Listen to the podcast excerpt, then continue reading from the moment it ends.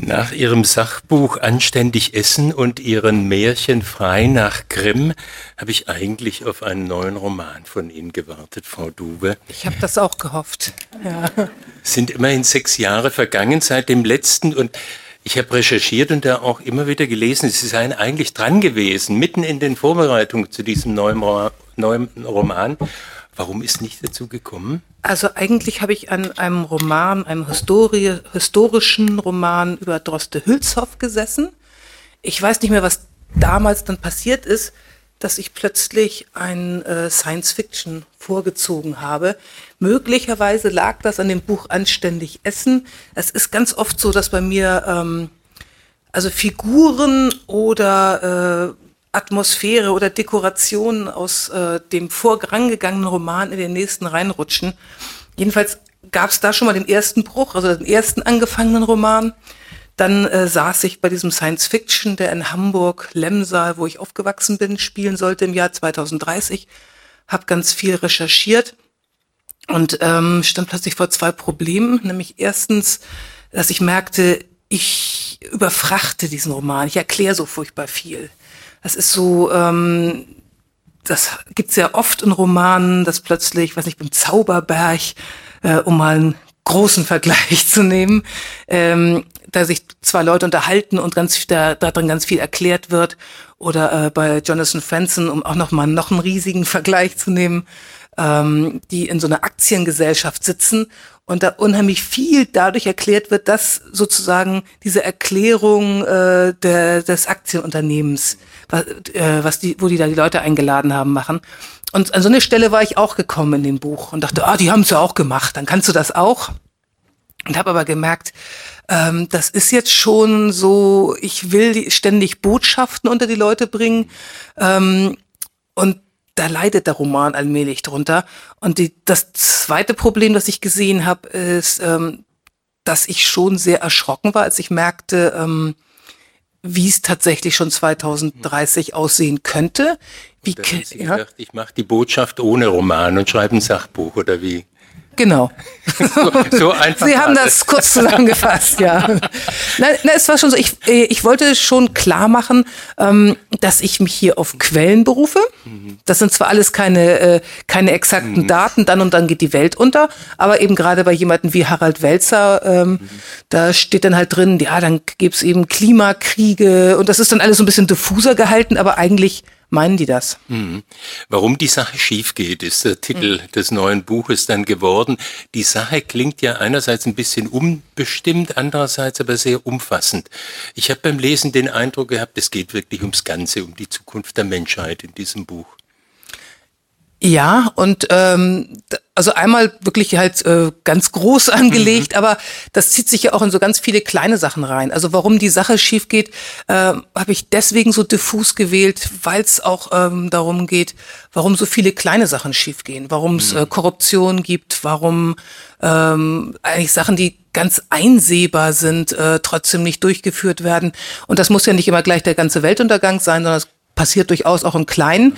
Aber eben, wenn wir eine globalisierte Welt haben, dann hat es auch ganz große Folgen. Also die Klima Veränderung, der Klimawandel, der scheint mir eine ganz zentrale Rolle in Ihrer Argumentation zu spielen. Ich habe den Eindruck, wenn ich die Einleitung mehr anschaue, dann ist der Befund zunächst mal der, wir steuern auf eine Katastrophe hin, was die Klimaveränderung angeht und kein Mensch tut irgendwas dagegen. Das scheint mir oder schien mir beim Lesen so der ganz zentrale Punkt zu sein, um den es geht. Ähm, ja, aber dazu hätte ich das Buch nicht schreiben brauchen, weil es dazu wirklich eben eine Menge sehr guter Bücher gibt. Also von äh, Stephen Emmett, mhm. 10 Milliarden würde ich da mal empfehlen. Mhm. Da hat man auch wirklich dann die, die ganz ursprünglichen Quellen, weil der an der Quelle sitzt, bei der, der ist Wissenschaftler in, in England und sammelt halt immer die Daten und wertet die auf dem Computer aus.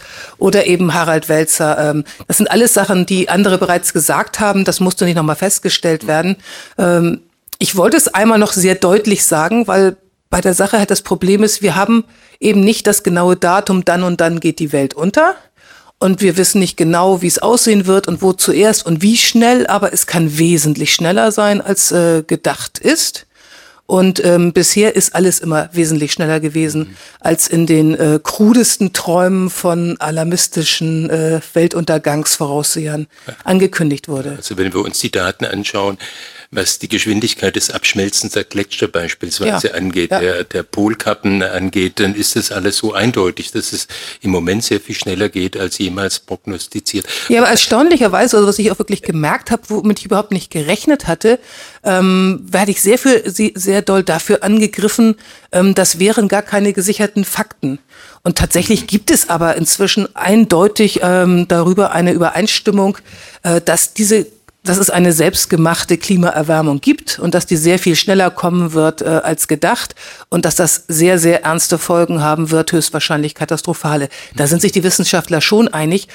Und ich war ganz erstaunt, also wie viele Leute immer noch der Meinung sind, ähm, das ist jetzt Alarmismus und äh, mhm. da riecht sich jemand mhm. künstlich auf. Da gibt's auch ganz andere Daten. Mhm. Also selbst die amerikanischen Wissenschaftler, die eine Zeit lang da eine vorsichtige Haltung eingenommen haben, die sind inzwischen ganz auf dieser Linie. Also ich bin da völlig bei Ihnen.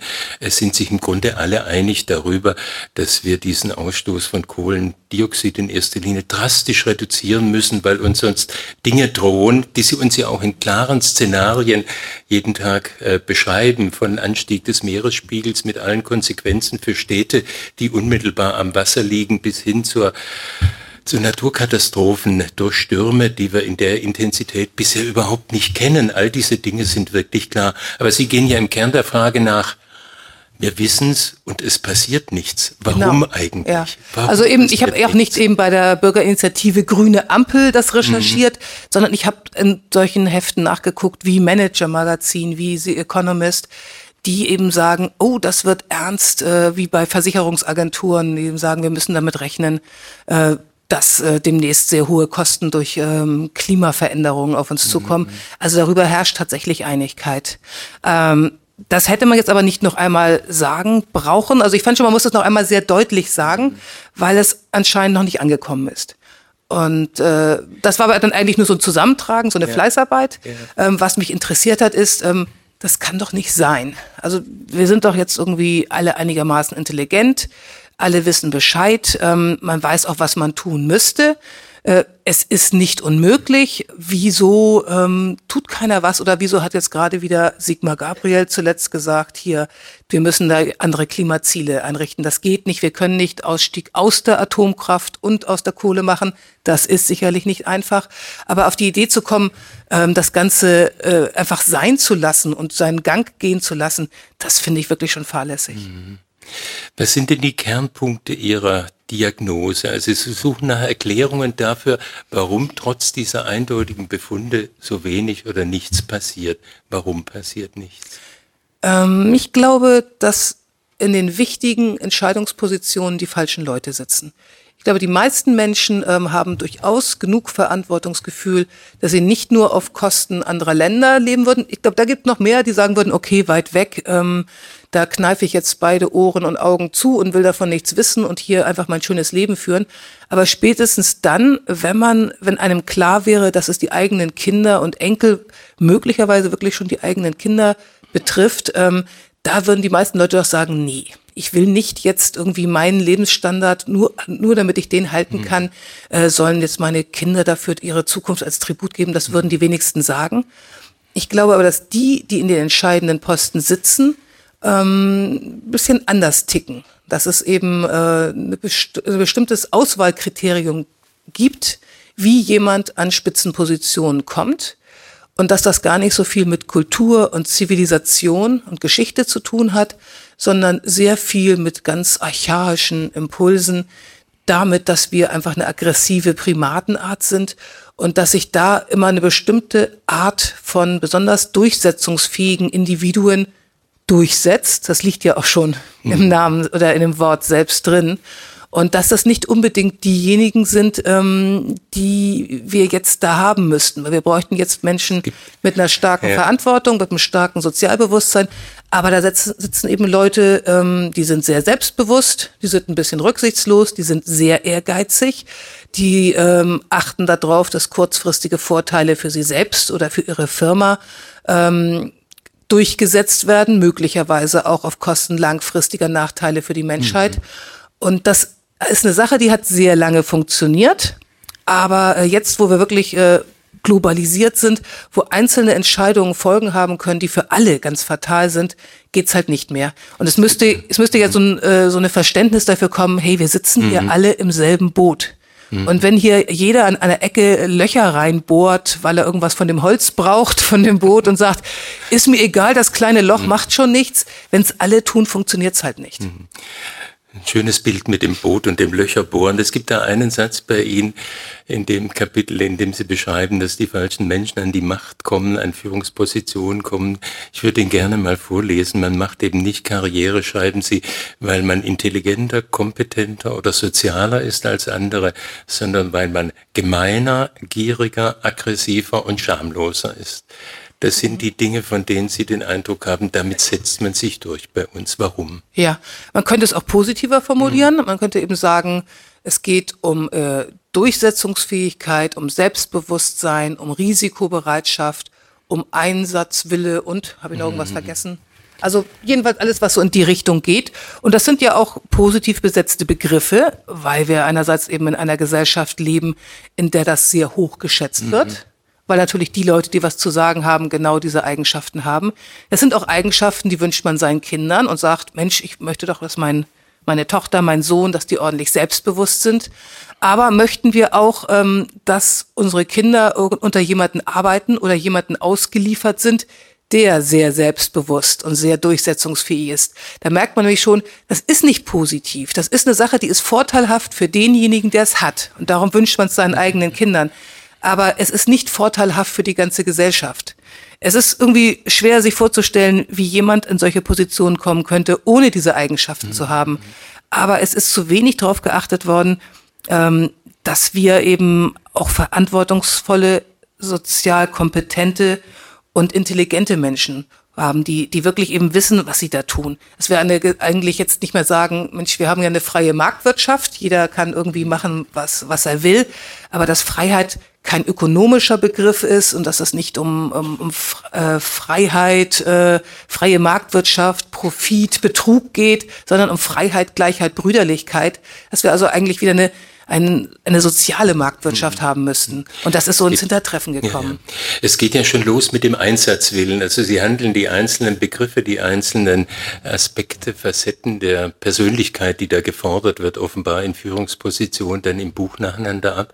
Und mit dem Einsatzwillen geht's ja schon los. Wenn man sich den ein bisschen konkreter vorstellt, dann wird von einem Manager, Topmanager in der Industrie, aber auch von einem Politiker in führenden Positionen erwartet, dass er 16 Stunden am Tag Tag arbeiten. Mindestens, Mindestens. 18 sagen einige, dass 18 schon 18 sagen sein müssen. einige. Und wenn man sich überlegt, wer ist dazu bereit, äh, sich auf solche Konditionen einzulassen, dann leuchtet unmittelbar ein, dass sie sagen, es sind nur im Grunde verformte Persönlichkeiten, die bereit sind, sich darauf einzulassen. Sie sagen an einer Stelle, man muss keine antisoziale Persönlichkeitsstörung haben, um Manager oder Politiker zu werden, aber es hat gewisse Vorteile. Ja, ja sicherlich. Also ähm, ich glaube jetzt nicht, dass da alles Psychopathen sind, die sich in solche Positionen drängen, sondern macht, macht das aus verschiedensten Gründen, mhm. möchte man diesen Job haben.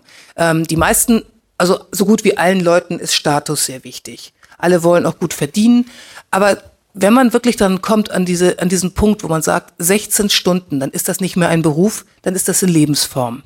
Und man kann das gut verstehen, wenn irgendwie ein Forscher oder ein Künstler, der für irgendetwas brennt, dass der sagt, das ist jetzt meine Lebensform, ich will da jeden Tag 16 Stunden dran arbeiten und ich bin nicht so ein sozialer Mensch.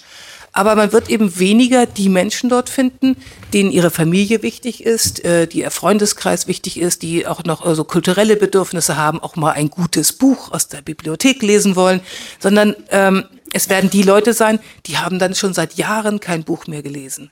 Das ist, die kommen da einfach nicht dazu, sondern das ist, das ist dann deren Lebensform. Und da frage ich mich, ähm, wer ist dazu bereit? Also vielleicht viele auch, die da so reinschlittern und sich nicht darauf eingelassen haben. Aber es hat irgendwann mal einen Grund gegeben, warum wir tatsächlich eine Gesellschaft haben, die völlig, völlig familienfeindlich ist. Oder der Kapitalismus ist das ja, ist, ähm, ist im Grunde verlangt, dass seine Führungskräfte in ihr ganzes soziales Leben, ihr Familienleben, ihren Freundeskreis, ihnen alles opfern und sich ganz dieser Sache hingeben und funktioniert da so ein bisschen wie eine äh, unangenehme Sekte, die ja auch als erstes verlangt, äh, dass man die Kontakte zu Freunden und Familie auflöst. Und das heißt eben auch, dass diese Menschen die Bodenhaftung verlieren, dass sie nicht mehr zu Hause jemanden haben, der ihnen sagt, Mensch, was machst du da eigentlich? Ist euch eigentlich klar, was das für Folgen hat? Sondern das bleibt alles schön in diesem kleinen Kreis. Äh, und die Frau packt immerhin den Koffer noch, wenn sie auf ja? Dienstreise gehen oder sowas. Ja. Und sucht den Schlips noch auf. genau. Das passiert sicherlich doch. Also ich glaube auch, dass viele das gerne anders hätten. Mhm. Ähm, ich glaube aber auch, dass es anders möglich ist. Ja. Ich glaube nicht, dass man äh, einfach diese sech, dass es immer, dass es in der Sache liegt, dass man immer 16 Stunden haben, 16 Stunden haben müsste, sondern da steckt schon eine Absicht dahinter. Ja. Das ist einfach ein Auswahlkriterium. Ja. Wer bereit ist, ähm, sich ganz und gar uns zu verschreiben, der ist dabei. Es mhm. spricht nichts dagegen, solche Stellen auf zwei, drei Leute zu verteilen. Da wäre ich jetzt mal vorsichtig zunächst mal. Also mich würde zunächst noch interessieren, also ich gehe da ja wenn ich es in der allgemeinen Form höre, sofort mit. Sie sagen, Psychopathen tummeln sich überproportional häufig in Chefetagen und höheren Natürlich, weil, weil die überhaupt keinen keinen Wert die, auf Familienleben genau. legen. Also dass man die da öfter und, finden und das ist auch so, dass wenn es ich dann belegt. den Untertitel noch nehme, Egoisten, Hohlköpfe und Psychopathen bringen ja. uns um die Zukunft. Wenn ich es jetzt aber konkret mache, wie würden Sie jetzt unsere Kanzlerin einordnen? Egoistisch, Hohlköpfe oder psychopathisch? Weder noch, weder noch. Aber ich glaube, ähm, dass sie jemand, äh, also auf keinen Fall Psychopath und sie ist auch kein Hohlkopf. Mhm. Aber sicherlich muss sie auch egoistisch sein. Jemand, der so weit nach oben kommt, ähm, kann nicht unheimlich rücksichtsvoll sein, kann nicht irgendwie immer sagen, wenn ähm, wenn jetzt meinetwegen, da wird jetzt ein Job verteilt und ich sag, äh, sag dann, Mensch, der Herr Nies, der ist doch schon irgendwie zwei Jahre länger in der Firma und äh, der hat doch irgendwie neulich diesen ganz tollen Auftrag reingebracht. Äh, eigentlich verdient der das doch viel mehr als ich. Wenn man so funktioniert, kriegt man die Stelle nicht. Mhm. Sondern man muss ganz klar sagen, Frau Duwe, könnten sich das vorstellen? Selbstverständlich. Ne? Das muss, also da, da, da werde ich nicht zaudern und nicht sozial an andere denken, sondern ich werde meinen Vorteil wahrnehmen und wenn man das nicht tut, ähm, dann kommt man da gar nicht erst hin. Also gehört so eine gewisse Rücksichtslosigkeit, ein gewisser Egoismus. Durch, man kann es auch positiv sagen, ja. Durchsetzungsfähigkeit gehört dazu. Helmut und das hat man auch gesehen, da, ja. Helmut mhm. Kohl könnte da ein Lied davon singen. Der hat äh, das ja damals erlebt, ja. durchaus mit ihr. Also Natürlich. Und ich glaube auch, dass sie sich ganz, die Leute haben sich ganz doll verschätzt, die CDU, als sie dachten, oh, das wird eh nichts, dann können wir, kann, kann da jetzt mal eine Frau kandidieren. Dann haben wir das auch abgehakt mhm. und sich dann wirklich umgedreht haben, was passiert ist. Mhm. Und äh, ich freue mich darüber natürlich klammheimlich, aber ähm, es ist natürlich nicht jetzt die Lösung, dass wir jetzt Frauen in Führungspositionen haben. Äh, es geht nicht darum, dass jemand einen Busen hat und weiblich ist, sondern wir brauchen eben Leute, die sehr sozial, sehr verantwortungsvoll funktionieren. Und das ist eben wenn man das nur aus diesem Pool nimmt von den durchsetzungsfähigen mhm. Leuten, haben wir nur einen ganz kleinen Pool, aus dem wir unsere Führungskräfte ziehen. Wobei ich mich genau an der Stelle frage, ob es denn wirklich auf die Auswahl ankommt. Also äh, wenn wir jetzt mal kurz trennen gedanklich zwischen ja. den öffentlichen Ämtern im Bereich der Politik und der Wirtschaft, dann ist dieses Wirtschaftssystem doch als solches, als kapitalistisches System äh, darauf angelegt, dass jedes Unternehmen äh, Gewinn macht und das Gewinnstreben auch praktizieren muss.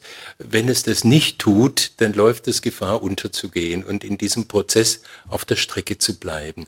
Könnte es nicht auch sein, dass eine noch so wunderbare Auswahl von Führungspersonal am Ende nur dazu führen würde, dass diese Leute, wenn sie in die Top-Position kommen, sich verändern müssten, weil das System das erzwingt. Ja, also wie viel? Ganz klar, das wie, passiert. Ja. Das passiert auf alle Fälle. Hm. Aber es könnte natürlich, und da wären wir wieder in der Politik, ja. aus der Sie mich gerade rausholen ja. wollten, deswegen muss ich da wieder rein, dass, wenn es von oben reguliert wird, wenn ganz klar gesagt wird, hey, das geht nicht. Ihr müsst, äh, ihr könnt nicht einfach äh, eure Sachen irgendwo im Ausland von Kindern herstellen lassen, sondern das muss geregelt sein, dass das eben nicht in Kinderarbeit hergestellt wird. Da müssen bestimmte Standards, ansonsten dürft ihr das nicht einführen. Hier werden keine Waren eingeführt, äh, wo, wo die Leute irgendwie in, in den Fabriken sterben, weil die einstürzen. Und, das und muss, da, dann wird es nicht passieren, aber, ja. Und schon stecken wir aber in genau den Mechanismen, die die Politik natürlich prägen, dass dann der Wirtschaftsminister auftritt und erklärt, aber es geht nur im europäischen Kontext, denn wenn wir es alleine machen, dann betrifft mhm. es eben nur deutsche Unternehmen, die bleiben auf der Strecke, wenn die Franzosen, wenn die Italiener, ja. wenn die Amerikaner es nicht tun und schon sind diese Sachzwänge, die, die ja. dann am Ende alles unendlich kompliziert machen und dazu führen, dass sich in der Tat nichts ändert. Ja, also ich glaube auch nicht, dass es für jedes Problem eine Lösung mhm. gibt. Mhm. Das, sonst hätte ich mir auch einen anderen ja, Titel ausgesucht und hätte tatsächlich einen Entwurf abgeliefert. Ähm, ich kann es aber zum Beispiel absolut nicht verstehen, dass jetzt zum Beispiel in der EU Verträge gemacht werden, wo dann überhaupt nicht darauf eingegangen wird, äh, dass in Afrika äh, Schokolade oder Kakao durch Kinderarbeit überwiegend äh, gewonnen wird, dass man da nicht ganz klipp und klar sagt, hey, das machen, das, das müsst ihr ändern, sonst nehmen wir es nicht mehr, das muss, muss gemacht werden, sondern man nimmt es hin und als Gegenleistung will man eben, dafür dürfen wir weiter mit unserem gammeligen Hühnerfleisch äh, eure Märkte kaputt machen. Also, dass man das Böse gegen, wenn ihr ein bisschen böse sein dürft, dann dürfen wir ein bisschen ja. böse sein. Und da komme ich wieder an diese Stelle, dass die falschen Leute irgendwo sitzen. Das ist diese Haltung, ähm, die diese bestimmte Art von äh, Führungskräften hat. Gibst du mir ein bisschen, geb ich dir ein bisschen. Das hat sowas, sowas Mauscheliges und ist äh, völlig äh, abgelöst von, von, von irgendwelchen Werten, die eine Gesellschaft mal, mal hatte oder haben sollte. Mhm. Hatte, es wäre jetzt, wär jetzt naiv, hatten die nie, aber wo man sich mal eingebildet hat, dass sie das hätten. Mhm.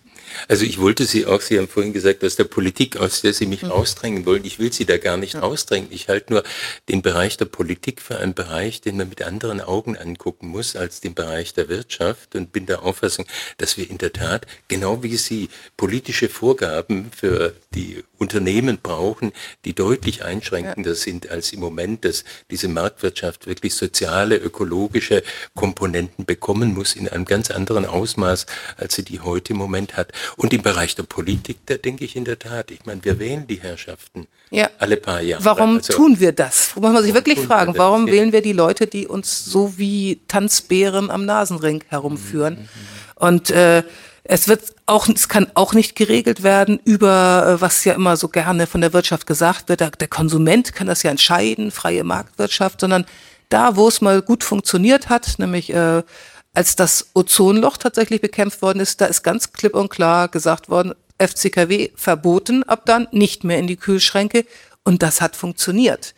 Und wenn man jetzt immer sagt, ja, die können sich das ja aussuchen, ob sie Bioware oder keine Bioware oder in mhm. Kinderarbeit hergestellt oder mit äh, mafiösen Strukturen hergestellte Waren haben wollen, ähm, das kann man nicht auf den Konsumenten abwälzen. Der kauft Sachen aus Kinderarbeit. Der verjuchheit gerade mit großer Freude die Zukunft seiner Kinder in einer wahren Konsumorgie. Das wird man nicht so hinkriegen. Das muss ganz klar von oben gesagt werden. Und das ist eben kein Freiheitsbegriff zu sagen, ach, das sollen die mal irgendwie selbst regeln.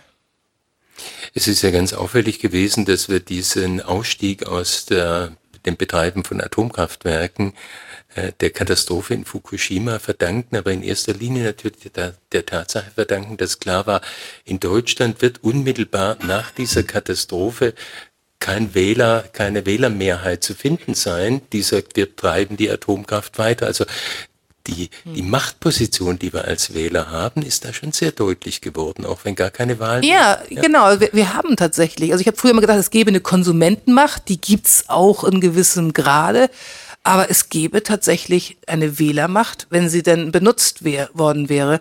Und das ist natürlich auch diese Schwachstelle äh, der Demokratie, ähm, dass man eben, dass, dass die Leute, die zur Wahl stehen, eben auch gewählt werden wollen und deswegen natürlich keine unangenehmen, unerfreulichen Entscheidungen treffen. Das ist das, das steht immer dahinter. Da wird immer behauptet, ja, wir können, wir müssen jetzt erst abwarten, dass die Bevölkerung bereit ist dafür, äh, sich einzuschränken. Vorher können wir das einfach nicht machen. Das ist nicht durchzukriegen.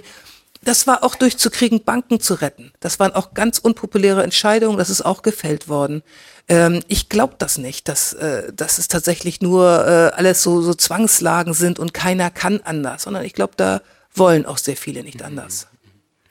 Es gibt ein paar Kapitel in Ihrem Buch, die sich mit den anderen Eigenschaften noch beschäftigen, die von Führungspersonen, von äh, Top-Positionen erwartet werden, äh, wenn es um Selbstvertrauen geht oder um Risikobereitschaft geht. Also äh, was für mich ganz spannend war, hat jetzt mit unserem mhm. Thema eigentlich gar nichts zu tun. Ich hatte mich nie damit beschäftigt, wie Sie beschreiben, wie es damals zustande kam, dass äh, die erste Herztransplantation von Christian Bernard in Südafrika durchgeführt wurde und deutlich machen, eigentlich war das bloß so ein Ego-Trip, auf dem der Bursche war. Eigentlich waren die Amerikaner viel besser vorbereitet, aber es ging darum, er wollte in die Geschichtsbücher als derjenige, der als erster transplantiert und deswegen wird dann auch jedes Risiko eingegangen gegangen. Man wusste genau, der Patient ist kurz darauf tot.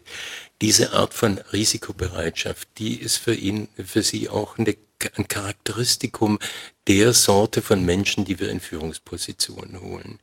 Sind das nicht auch oft ganz andere Leute, die sehr vorsichtig sind und sich gar nichts trauen, damit sie nichts falsch machen? Ja. ähm, ich habe natürlich auch immer nur so einzelne ja. Aspekte in dem ja. Buch, die ja die mir jetzt noch eingefallen sind, die ich so ein bisschen stiefmütterlich behandelt finde, wo ich sage, guckt euch das mal an. Was ist das, wenn da jetzt einer äh, so Risiko hat? Ich habe auch aus gutem Grund, also nicht nur der Abwechslung halber, ähm, bei dieser Risikobereitschaft dann zu den Wissenschaftlern und äh, etwas weiter ausgedehnt auf das Selbstbewusstsein, auf ja. die Mediziner umgeschwenkt. Aber ich glaube auch, dass es eben für, für Politiker und für ähm, äh, für, für wirtschaftliche Führungskräfte gilt. Äh, es gibt die anderen auch. Ähm, das sind oftmals ganz fürchterliche Bremsen. Mhm. Ähm, die richten auch sicherlich Schaden an, aber die können das, glaube ich, nicht in dem Ausmaß anrichten wie andere. Es geht natürlich immer, immer ums Maß. Natürlich brauchen die Selbstbewusstsein. Wir wollen jemanden, der, der das selbstbewusst führt. Wir brauchen jemanden, der eine gewisse Rücksichtslosigkeit hat. Man kann jetzt nicht jeden kleinen Kohlkäfer, der am Aussterben ist, irgendwie noch retten, wenn es darum ja, geht, die Energieversorgung auf ohne Ressourcen vielleicht durchzusetzen. Da muss man eben auch mal äh, Windräder hinstellen und dann ist da halt mal ein Vogelschwarm, den es erwischt. Also man kann jetzt nicht wirklich alles, ne? man darf nicht an allem so furchtbar zaudern. Da muss auch jemand so seinen Weg gehen können. Aber äh, das, das Gefährliche ist halt, wenn man in die Richtung auswählt, wenn das das Auswahlkriterium Kriterium ist, dann hat man eben auch wirklich sehr viele Extrembeispiele dabei. Und gerade wenn das äh, Jobs sind, die eben mit 16, 18 Stunden verbunden sind und die halt nichts mit Kunst, Leidenschaft, Wissenschaft, Forschungsbedürfnis zu tun haben, sondern einfach mit Hedgefonds oder irgendeiner Verwaltung, ähm, dass es dann wirklich die Leute sind, da geht es um Geld, da geht es um Status und dann wird man die gierigsten, schamlosesten unangenehmsten und gefährlichsten Menschen dahin selektieren. Das werden jetzt nicht alle gefährlich sein, aber es reicht ja schon, wenn dann irgendwie bei zehn Leuten irgend, äh, vier nicht ganz richtig ticken. Könnte es ein Schritt in die richtige Richtung sein, zu sagen, diese 16-Stunden-Jobs, die wollen wir gar nicht mehr. Wir wollen versuchen, wegzukommen von denen. Dann könnten wir zumindest diese die, die an dieser Stelle äh, das Spektrum der Leute, die dafür in Frage kommen, solche Jobs zu machen, erweitern. Wäre das denkbar? Ja, natürlich. Man, könnt, man kann das sicherlich nicht immer sofort sagen, man kann aus einem Job zwei, drei oder vier machen. Ähm, vom finanziellen Einkommen wäre es überhaupt kein Problem. Da müsste, die müssten sich nicht mehr einschränken. Die könnten beim selben Schneider weiterkaufen. Die könnten mhm. dasselbe Auto fahren und die könnten auch ihr Haus behalten. Das sind, äh, wenn es da wirklich um Millionen und Milliardenbeträge geht, äh, da, da kann man so ein, so ein Job durch, sehr gut durch mehrere teilen. Wie weit das praktisch wird es nicht immer möglich sein. Aber ich glaube jetzt nicht, dass es auch nicht, dass es auch Jobs gibt, wo es überhaupt nicht möglich ist. Und man wird das sicherlich aufteilen können. Das wollen die aber nicht. Und zwar nicht, äh, geht nicht darum, dass sie sich noch irgendwelche Yachten oder Flugzeuge kaufen wollen, sondern es geht um den Status. Geld ist Status und Geldverlust ist Statusverlust und Teilen eines Jobs ist auch Statusverlust. Und das ist das, was Menschen am allermeisten bedeutet und einer bestimmten ähm, Form von Primaten bedeutet es am allermeisten, nämlich diesen ganz durchsetzungsfähigen, egoistischen. Für die ist das alles. Und deswegen werden die niemals teilen wollen. Wir könnten eine Gesellschaft haben, also das, das geht auch gerade jetzt bei den jungen Männern, sieht man das, die wollen an ihrer Familie teilhaben die wollen nicht nur Zaungast sein. Und das ist, das ist ja auch so, dass diese 16-Stunden-Jobs äh, sich ja teilweise auch in den ganz normalen Bereich rausdehnen, dass man nicht mal Führungskraft sein muss, sondern ähm, einfach, weil so wenig Geld bezahlt wird, zwei Jobs nacheinander machen muss. Wir bräuchten eine Gesellschaft, äh, wenn die, wenn Familien gewünscht sind, wenn Kinder gewünscht sind, dann müsste das so organisiert sein, dass man arbeiten kann und gleichzeitig Kinder haben kann, dass es ähm, Kindergärten in den Firmen gibt, dass die Leute aussteigen können und äh, mal ein Jahr oder zwei oder drei aussetzen und trotzdem weiter aufsteigen. Dagegen ist überhaupt nichts einzusetzen, außer aus, einzuwenden, außer dass die Jungs dann nicht mehr unter sich wären. Mhm. Dass sie einfach sagen würden, nee, nee, wir machen das schwierig. Man muss genauso leben wie wir, dann kann man in diesen Führungspositionen sein. Und deswegen wird auch immer alles nur auf dieselbe Art gemacht, nämlich wie diese Art von Menschen das machen würde. Bestimmte Jobs, da sind wir uns wahrscheinlich einig, äh, lassen sich so nicht teilen, aber es Taxifahrer ist schwer mit Kindern, wie auf dem Rücksitz. Gut. Aber in den meisten Firmen. Die Bundeskanzlerin Kinder, geht mit Jobsharing ein bisschen schwierig, ja. Oder Bundespräsident geht auch schwierig. Ähm, äh, das würde ich, schon wieder, das würde ich nee? schon wieder bezweifeln. Ja? Also klar, die haben eine ganz hohe Symbolfunktion, aber warum sonst nicht zwei sein? Wir haben eine Frau als Bundeskanzlerin, wir haben homosexuellen Außenminister gehabt, wir haben äh, Behinderte im Bundestag. Das sind alles Sachen, die möglich geworden sind. Und ich glaube auch, dass es möglich wäre, ähm, einfach äh, so ein Duo zu haben auf einem Platz. Dass man nicht mehr sagt, das ist eine Person, sondern zwei. Und der eine fliegt dann eben äh, jetzt äh, zu Obama und der andere fliegt nach China und da muss nicht irgendwie ständig hin und her sein. Und die haben plötzlich noch ein Leben nebenbei. Also die werden da ja nur noch eine Stunde am Tag haben, aber die haben sie plötzlich. Der eine A sagt und der andere sagt B. Was kommt dann raus dabei? Ja, ja, ja, das ist natürlich guter Einwand. Ähm, die, die müssen sich schon, schon, schon sehr einig sein. Das ist, man hat doch jetzt auch, wir haben ja nicht einen Bundeskanzler, der wie der König oder eine Bundeskanzlerin, die wie die Queen von Deutschland, also die Königin von Deutschland, die Queen hat ja auch nicht viel zu sagen, ähm, tatsächlich hier allein bestimmt, so und so und so wird das gemacht. Die ist ja auch ihrer Partei verantwortlich. Das sind doch, das ist doch ein ganzer Haufen, der da sich irgendwie einigen muss. Da gibt's, die hat vielleicht ein bisschen mehr zu sagen, aber wenn es zwei gäbe, die ein bisschen mehr zu sagen hätten, äh, sehe ich das Problem nicht. Also es wäre ein spannendes Modell. Ich sehe Riesenprobleme ja. auf uns zukommen, wenn das passieren würde, weil es da auf die, jede Nuance auch in Äußerungen ja. ankommt äh, und äh, am Ende doch, auch wenn sie eingebunden ist in vielfältige Bezüge in die Koalition und sonst wo, die Figur doch äh, eine prägende ja. also Gestalt es, ich ist. Sehe, ich sehe da auch schwierig, ich sehe da auch Schwierigkeiten. Aber es wäre ja auch unproblematisch, wenn man sagen würde, Bundespräsidentin, äh, Bundeskanzler, die, die bleiben allein bei allen anderen, dann wären wir ja schon einen Riesenschritt weiter. Ziemlich, ne? ja, ja, ja, ja. Also wenn wir den Karren aus dem Dreck holen wollen, schreiben Sie an einer Stelle, wird es Zeit, mal die anderen an Steuer zu lassen. Also verantwortungsbewusste, sachorientierte, soziale, zur Selbstbeherrschung fähige Menschen, Menschen, die in der Lage sind, maßvolle und für die Gesellschaft vorteilhafte Entscheidungen zu treffen. Ja. Wunderbar. Wie kriegen wir das hin? Indem wir nicht mehr ähm, Wirtschaftswachstum und Effizienz anbeten als allein glücklich machende äh, ja, goldene Kälber, die wir hätten. Dass wir, dass wir äh, in eine Richtung denken, die wir uns bisher verboten haben. Also Sie sagen ja, alle wissen es ja, das ist es, wer es wissen will, weiß es. Ähm, wir stehen direkt vor, vor einer globalen Notlage. Das ist eine absolute Notsituation, in der wir uns gerade befinden. Es, es besteht ganz dringender Handlungsbedarf. Ähm, wir verbieten uns zu denken, außerhalb von Wirtschaftswachstum irgendetwas zu, zu machen und zu verändern. Und dann kommen wir ganz schnell an die Grenze und merken, hm, das geht nicht. Wir müssten, könnten jetzt neue Technologien einführen. Na gut, dann hätten wir schon vor 20 Jahren, als wir noch gesagt haben, ach Mensch, diese Wetterveränderung, das heißt noch lange nicht Klimaveränderung, sowas kommt immer vor. Damals hätten wir schon anfangen müssen. Dann hätten wir jetzt Technologien, die wir gebrauchen könnten. Jetzt haben wir das Problem, wollen wir Solaranlagen machen, dann müssen wir auch seltene Erden dafür haben. Dafür gibt's möglicherweise nicht genug und es ist ein furchtbarer Dreck, wenn wir die abbauen. Also alles, was wir auch immer wir an, anpacken, ähm, es geht irgendwo schief und wir haben nicht mehr die Zeit, äh, das, diese ganzen Fehler zu machen, die wir jetzt noch machen würden. Also wir kommen jetzt eigentlich nur noch zurecht, wenn wir ganz schnell sagen, äh, Wirtschaftswachstumsbremse. Es gibt, wir, wir hören auf, irgendwie ständig Wirtschaftswachstum produzieren zu wollen. Wir hören auf damit, ähm, diese ähm, fossilen Brennstoffe, die Ressourcen auszunutzen, sondern suchen außerhalb dessen, was wir bisher gelebt haben, nach Lösungen. Und dann gibt's da möglicherweise auch was. Eine Lösung deuten Sie an in einem Kapitel, das mit Frauen Fragezeichen ja. überschrieben ist. Äh, ich fände es schön, Sie würden uns da was vorlesen. Finde ich ganz wunderbar, dieses Kapitel. Ja. Jedenfalls formuliert.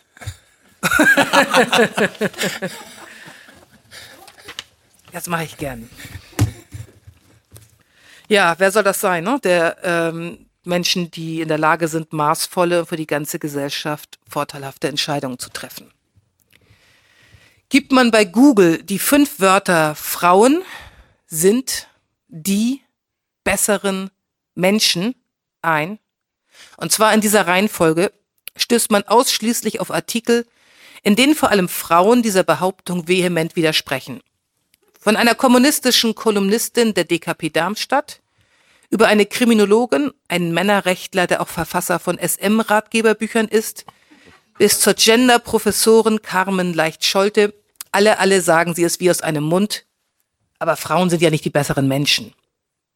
Dazu zwei, nein drei, nein vier Interviews mit Business-Coachin Christine Bauer-Jelinek, die sich dem Kampf gegen die Idealisierung der Frau in allen Lebensbereichen verschrieben hat.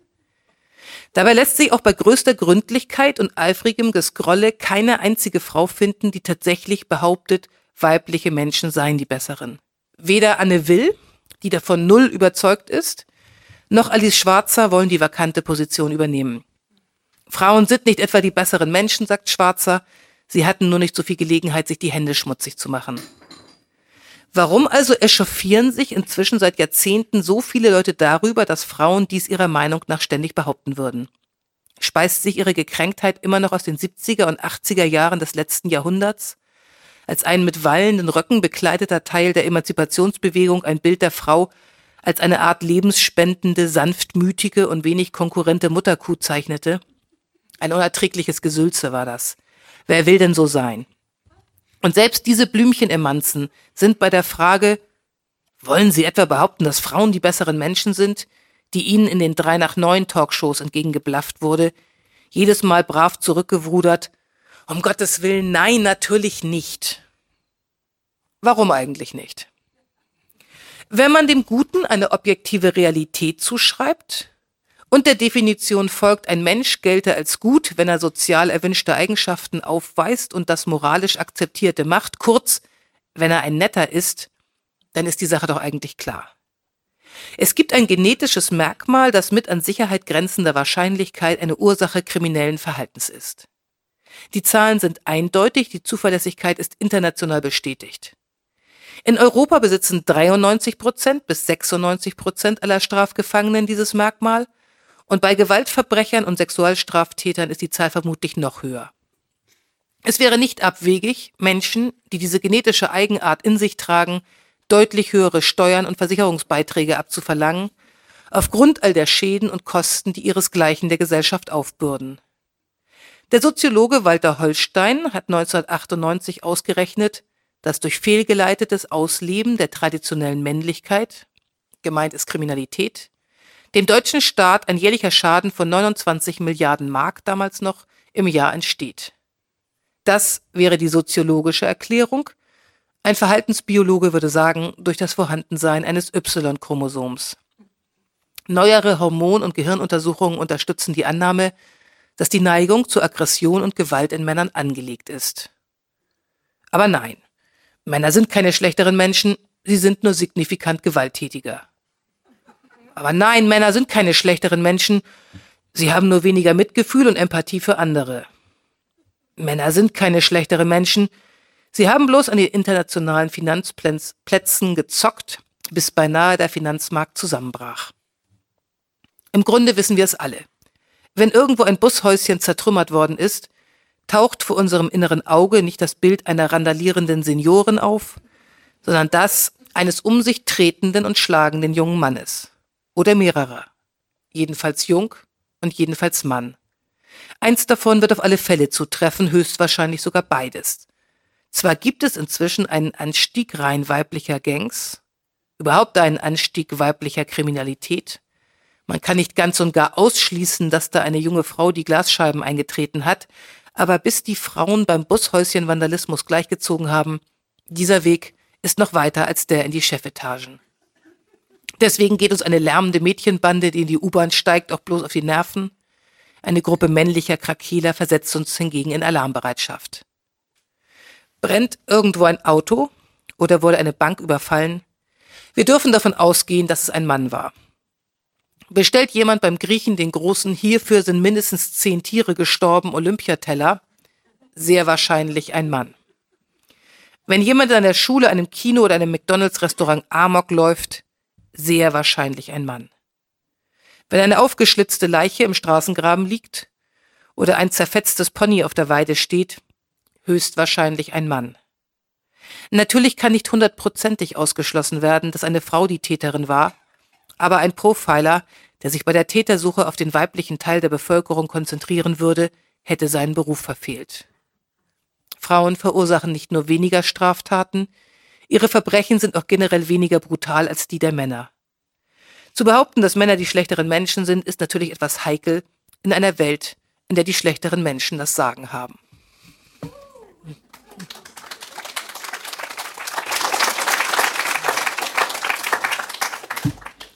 Stimmt doch, war wunderbar formuliert, finde ich. Aber die Frage ist, was hilft uns das weiter im Hinblick auf das Problem, über das wir reden? Also äh, keiner dieser Spitzenmanager wird Ponys aufschlitzen frühmorgens oder irgendwelche Telefonzellen äh, demolieren, bevor er zu seiner Arbeit geht. Also es sind in der Tat, da kann man glaube ich nicht widersprechen, es sind dies alles Männer, die sowas machen und signifikant höher als Frauen, überhaupt keine Frage. Nur unter den Männern gibt es auch verschiedene. Äh, nehmen Sie auch durchaus zur Kenntnis. Ja, das nehme ich. Hier soll niemand in Sippenhaft genommen werden und alle Anwesenden sind selbstverständlich nicht gemeint. Naja, sind wir die schruppen alle zu Hause das Klo und bringen sich voll ein. Ich bin da völlig überzeugt. genau. Ja, aber es ist ähm, so ein bisschen so wie bei den Psychopathen. Ähm, die gibt's ja auch in den Führungsetagen. Mhm. Also es gibt eben die Psychopathen, äh, die halt auf der falschen Seite der Straße geboren sind oder auf der falschen Seite ähm, der Stadt, in einem falschen Stadtteil. Und wenn man im richtigen geboren ist, dann muss man auch nicht Serienkiller werden, nicht wenn man keine besonders starke sadistische Neigung hat, man muss nicht mal kriminell werden, sondern man kann das durchaus im sozial akzeptierten Bereich ausleben als Manager und wenn man da rumschreit und wie der ehemalige äh, Lehman-Chef äh, Falt, der die Lehman Brothers Bank äh, richtig nachher äh, gegen die Wand gefahren hat, der hatte den Spitznamen Gorilla, weil er seine Untergebenen immer so anbrüllte. Und dann hat er sich einen ausgestopften Gorilla, ich weiß gar nicht, wo er den hergekriegt hat, weil die eigentlich unter Naturschutz stehen, unter allerstrengsten, der stand bei ihm dann im Büro. Ähm, er war jemand, er wurde eingestellt, ähm, ich nehme an, dass das Personalmanagement damals gewusst hat, dass er vorher ähm, beim amerikanischen Militär war und dass er da seinen Vorgesetzten verprügelt hatte. Ich glaube, es ist bekannt, äh, dass er, das darf man sicherlich sagen, ähm, dass er bei einem Hockeyspiel äh, den Vater eines Freundes von sich verprügelt hat. Solche Leute sitzen da. Und das sind nicht jetzt irgendwie absolute Ausnahmen, sondern das ist im Finanzmanagement, hat das richtig üble Ausna äh, Auswüchse angenommen. Und es gibt auch die Meinung, ich habe jetzt nur einen Wissenschaftler gefunden, wenn ich mhm. ehrlich bin, aber es gibt einen, der sagt, ähm, er glaubt, dass es wirklich die Psychopathen waren, die diese Finanzkrise äh, verursacht haben. Dass es nicht nur äh, jetzt so irgendwie den Leuten passiert ist, sondern da waren richtig böse Schufte am Werk. Und das gilt natürlich auch für die Leute, die einfach im normalen Bereich egoistisch, rücksichtslos sind. Ähm, da gibt's auch äh, sowohl äh, Leute im kriminellen Bereich, die keine Psychopathen sind. Die meisten Kriminellen sind keine Psychopathen. Und so gibt's natürlich auch in den Chefetagen viele Leute, mhm. ähm, die, äh, die eigentlich eine ganz ähnliche, ähm, ja, einen ganz ähnlichen Charakter haben wie diejenigen, die neulich durch äh, Köln gezogen sind. 4500 Männer und da randaliert haben. Ähm, das gibt's bei jedem äh, Fußballspiel. Das gibt's äh, ohne dass das jetzt auch wieder alles Kriminelle sein müssten. Aber gerade bei Fußballspielen gibt's immer viele Prügeleien, auch das sind auch nicht alles Hooligans, da gibt's eine ganz große Bandbreite. Aber es gibt eben nicht das Phänomen, dass bei äh, Sportarten, die weiblich assoziiert werden, wie Dressurreiten oder Synchronschwimmen, jetzt irgendwie randalierende mhm. Frauengruppen mhm. zu Tausenden da durch die Stadt ziehen und ganz unangenehm Phänomen, auf sich aufmerksam machen. Also es ist ein männliches Phänomen, da sind wir uns völlig einig drüber und man muss sich in der Tat Gedanken darüber machen, was machen wir eigentlich mit bestimmten ähm, männlichen äh, Formen mit der Welt umzugehen, die vielleicht vor 10.000 Jahren angemessen waren ja. und hilfreich waren für die Horde auch, die aber heute nicht unbedingt angemessen sind in der Welt, in der wir stecken, äh, wo sich aber vieles noch nicht verändert hat äh, bei Männern in der äh, Zusammensetzung des äh, gesamten Genmaterials. Ja, ich also habe versucht, schon was passieren. Ich wollte einfach so einen ganz einfachen, auch ein ganz ein, die einfachste Recht, Gleichung, die einfachste Rechnung runterbrechen, das Ganze. So, so wie auch Wissenschaftler, die ja auch immer ganz schlecht bei mir wegkommen. Aber eigentlich habe ich genauso gearbeitet wie die, dass ich auf die einfachste Rechnung, die einfachste Gleichung, das runterbrechen will. Ja, Wo kommt das eigentlich her? Formal logisch ist ja. natürlich nicht so, dass jeder einzelne Mann, den Sie haben, genauso ist wie die, die Sie da als Zerrbild. Nein, als nein, das sage ich aber auch. Also es gibt halt ähm, Männer neigen im Gegensatz zu Frauen mehr zu Extremen. Es gibt hm. mehr Milliardäre und es gibt mehr Obdachlose es gibt auch mehr Intelligenzbestien und äh, mehr welche, die da im mhm. grenzdebilen mhm. Bereich sind mhm. und noch weiter drunter. Es gibt mehr Psychopathen und es gibt mehr Asketen und äh, Leute, die sich unheimlich doll einsetzen. Also es gibt mehr in diesen Extremen. Deswegen wird man die unter den Männern einfach häufiger finden. Und äh, es gibt auch Frauen, da ist bestimmt bei diesen 4500 Hooligans wird irgendwo auch eine Frau dazwischen gewesen sein. Gehe ich einfach mal von aus. Mhm. Nur es gibt nicht so viele davon. Mhm. Also die Frage ist für mich, wenn wir es hinkriegen wollen, dass nicht mehr diese Extremformen äh, von Männern äh, in Führungspositionen tätig sind und Schaden anrichten können. Das gibt sicher auch, wenn ich im Gegensatz zu Ihnen der Auffassung bin, dass der CEO von äh, Lehman Brothers ein wirklich extremes Beispiel war. Also deswegen ja. ist über den auch so viel viel geschrieben und geredet worden. Das findet man nicht an allen Ecken und Enden, aber trotzdem. Aber wie konnte der da hinkommen? Ja, wie konnte so ein Typ, ja. der auf die Leute einbrüllt, da hinkommen? Mhm. Und das, ich kenne es ja auch aus dem Verlagswesen dass da irgendwelche komischen Redakteure sitzen und äh, die, die ihre Untergebenen oder ihre Mitarbeiter anbrüllen und die nehmen es alle irgendwie hin, ja, der schreibt so tolle mhm. Artikel, den müssen wir irgendwie dulden. Ähm, mir war das schon immer unheimlich, wo ich dachte, wie, wieso nehmt ihr das so hin? Und da sind Männer ganz oft, glaube ich, auch eher dazu bereit, ähm, das, das irgendwie mitzutragen, während Frauen ja irgendwie auch dazu neigen, selbst so in Freundschaften. Ich kenne das immer, man sieht es oft in Freundschaften, dass Männer sagen, ja, okay, er ist so, aber es ist mein Tennisfreund, mit dem gehe ich immer zum Tennis und das andere lasse ich weg. Während Frauen da oft so sehr viel strenger sind und sagen, nein, die hat damals, die hat jetzt nicht äh, hier gegen den Stuttgarter Bahnhof gestimmt, mit der kann ich nicht mehr befreundet sein. Das passt nicht mhm. mehr in mein Lebensbild rein. Während Männer oft sagen, ja, da hat er es nicht, aber wir spielen gut Tennis zusammen. Und finde ich ja auch gar nicht so unsympathisch, das eigentlich so zu sehen, so, so ein bisschen lockerer das Ganze. Aber ich glaube, dass die manchmal etwas zu locker sind mhm. und dass die oft Sachen äh, durchgehen lassen ähm, und versuchen dann um so einen halbirren Chef herum das Ganze mhm. am Laufen zu halten, weil der Laden muss ja, ja irgendwie laufen und das wieder aufzufangen und dass die da wirklich sitzen und sich breit machen können. Ich habe so in der Vorbereitung auf den heutigen Abend mal überlegt, wo gibt's denn eigentlich äh, Chefinnen im Land, äh, also CEOs oder Vorstandsvorsitzende von Unternehmen, die weiblich sind. Und wie sehen deren Entscheidungen konkret aus? Mir sind äh, typisch natürlich nur zwei eingefallen, jetzt gerade im Moment. Das eine war Julia Jeckel, die äh, die Chefin bei Gruner und Jahr, die gerade einen wahnsinnigen Sparkurs durchzieht gegen Brigitte und alle anderen. Also die brüllt vielleicht nicht, aber was sie in der Sache macht, würde jeder Mann genauso machen, der an der Stelle sitzt. Auch diese Psychopathen. Die zweite, die mir eingefallen ist, ist Marissa Meyer, die CEO von Yahoo, die Yahoo auch einen Sparkurs verordnet hat, äh, äh, der sich wirklich sehen lassen kann.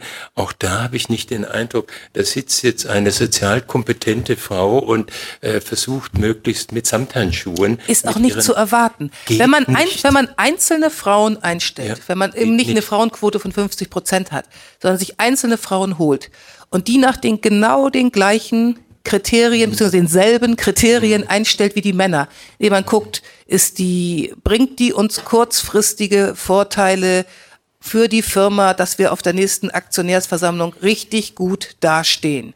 Wenn man nach den Kriterien weiter einstellt und nichts mit sozialer Verantwortung wissen will, dann findet man diese Frau. Man muss ein bisschen länger suchen, aber man findet die irgendwann.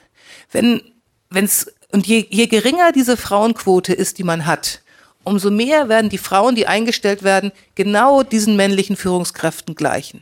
Erst wenn man richtig viele einstellen müsste, Erst dann müsste man die Kriterien ändern. Die andere Möglichkeit wäre, dass man sagt, wir ändern gleich die Kriterien. Meinetwegen könnte es dann auch eine Männerquote von 100 Prozent geben. Wenn es einfach wäre, verantwortungsvolle, ja, kein ja, Problem damit. Es geht hier nicht um Fairness und Gerechtigkeit. Das sind Luxusprobleme. Es geht darum, dass wir gerade die Zukunft unserer Kinder versauen. Und dass es hier demnächst irgendwie so ein Todesplanet durchs All wischt, äh, der ein paar Millionen Jahre braucht, um sich wieder äh, abzukühlen, bevor überhaupt wieder Leben drauf sein kann. Und das sind, das sind alles Luxusprobleme, Fairness und Gerechtigkeit. Wenn die Leute eingestellt würden nach sozialer Kompetenz und wenn wir begreifen würden, dass wir wirklich hier, ein, dass dieser Planet wie ein Boot ist, in dem wir alle drin sitzen, das trifft uns alle und wir eine Verantwortung für die nächsten Generationen übernehmen wollen und nicht einfach sagen, eure Zukunft, das müsst ihr uns als Tribut bringen, damit wir genauso weitermachen können wie bisher. Wenn wir das nicht machen wollen, dann ist das eigentlich klar. Also ich bin, was Fairness und Gerechtigkeit angeht, ein bisschen anderer Meinung. Und zwar deswegen anderer Meinung, weil ich mich unheimlich schwer tue, einem Chinesen, der heute sagt, ich will aber auch Auto fahren, wie du in Europa, zu sagen, mm -mm, kommt nicht in Frage. Wir stehen gerade im Moment am Rande des Abgrunds. Wenn wir zulassen, du, dass du auch noch Auto fährst, dann geht alles schief. Äh, ich finde, mhm. es ist eine Frage der Gerechtigkeit ja, und der Fairness. Ja. Diesen, diesen Bevölkerungen in China, in Afrika und sonst wo auch Entwicklungsmöglichkeiten. Ja, ja natürlich. Also es geht das jetzt darum, sein. dass in den Ländern, die in den letzten 200 mhm. Jahren dafür gesorgt haben, dass wir in diesem Punkt, in mhm. dieser Notlage Gut. jetzt sind, und zwar mit sehr viel weniger Menschen, egal wie viele Chinesen es gibt. Wir haben es mit ganz wenig, äh, ganz wenig äh, Menschen geschafft, äh, das hier wirklich an den Rande des Abgrunds zu bringen. Dort, wo sowieso alle mehr haben, als sie brauchen da muss zurückgeschraubt mhm. werden.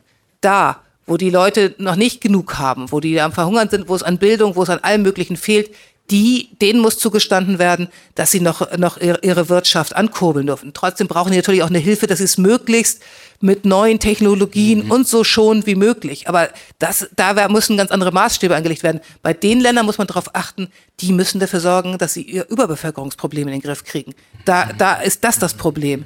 Hier ist das Problem, dass wir zu viel, zu viel mhm. verbrauchen. Mhm. Und da muss man nicht bei denen irgendwie, dass die jetzt noch weniger verbrauchen sollen und wir sollen noch weniger werden, sondern dort ansetzen, wo das jeweilige Problem ist. Mhm. Sie haben mir gerade ganz generös gesagt, äh, ich habe mit einer Frau, äh, mit einer Männerquote von, von 100 Prozent keine Probleme. Na, da hätte ich, also das ist ein bisschen provokant. Schon, ne? ja, ja. Also muss ich schon sagen. Aber ich habe mit einer Frauenquote ja. von 50 Prozent überhaupt keine Probleme. Hätten Sie kein Problem? Nein, wirklich nicht? Nee, wirklich nicht. Das will kein Mensch, glaube ich. Alle sagen, oh, 30 Prozent, das wäre schon so viel. Ich habe überhaupt keine Probleme damit. Also wirklich null. Es ist ich, ein Alleinstellungsmerkmal. Ja. ja.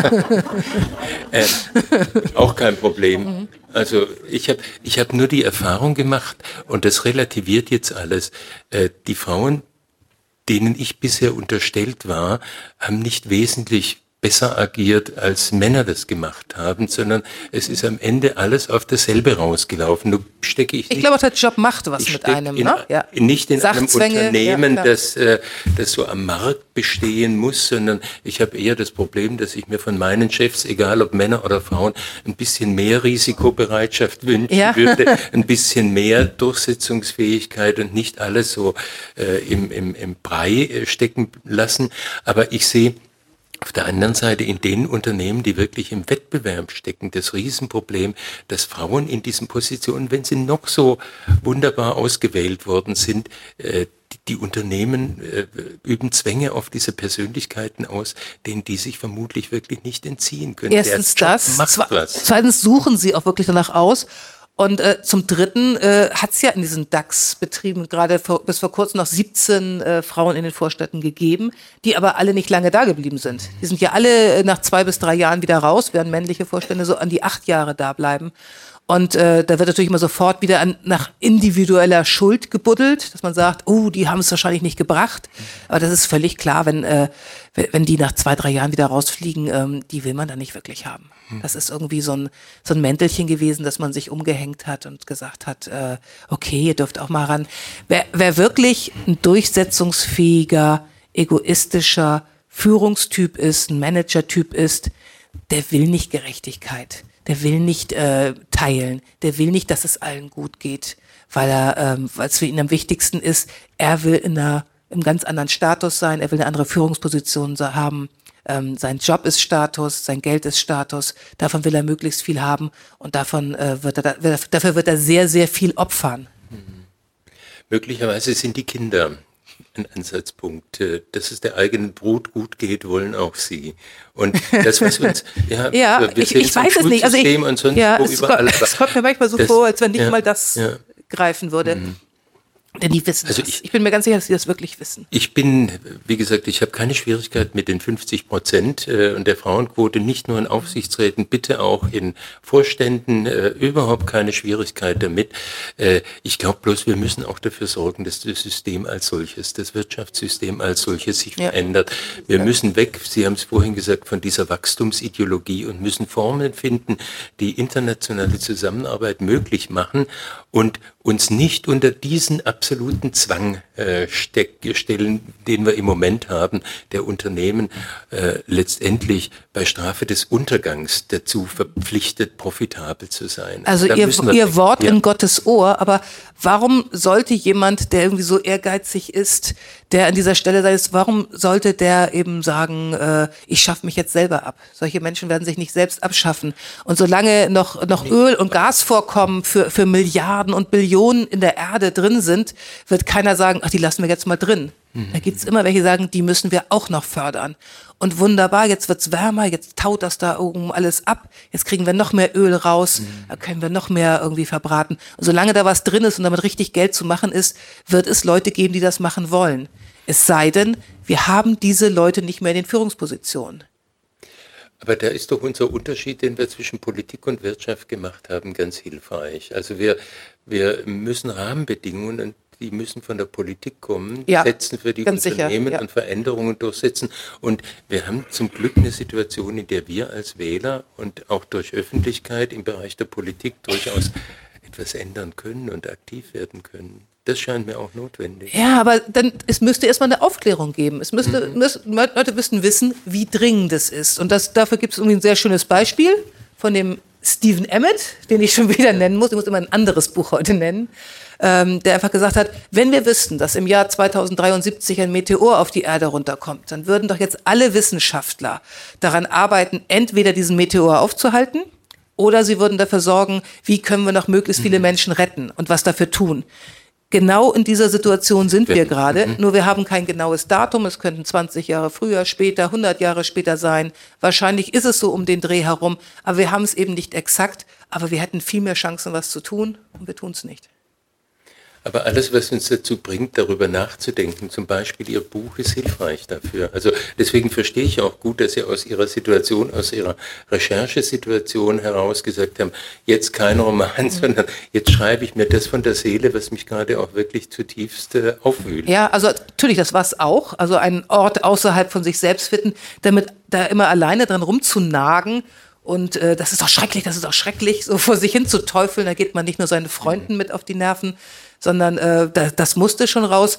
Aber ich war auch tief betrübt. Ich hätte viel lieber endlich wieder einen Roman geschrieben. Als nächstes dann? Ja.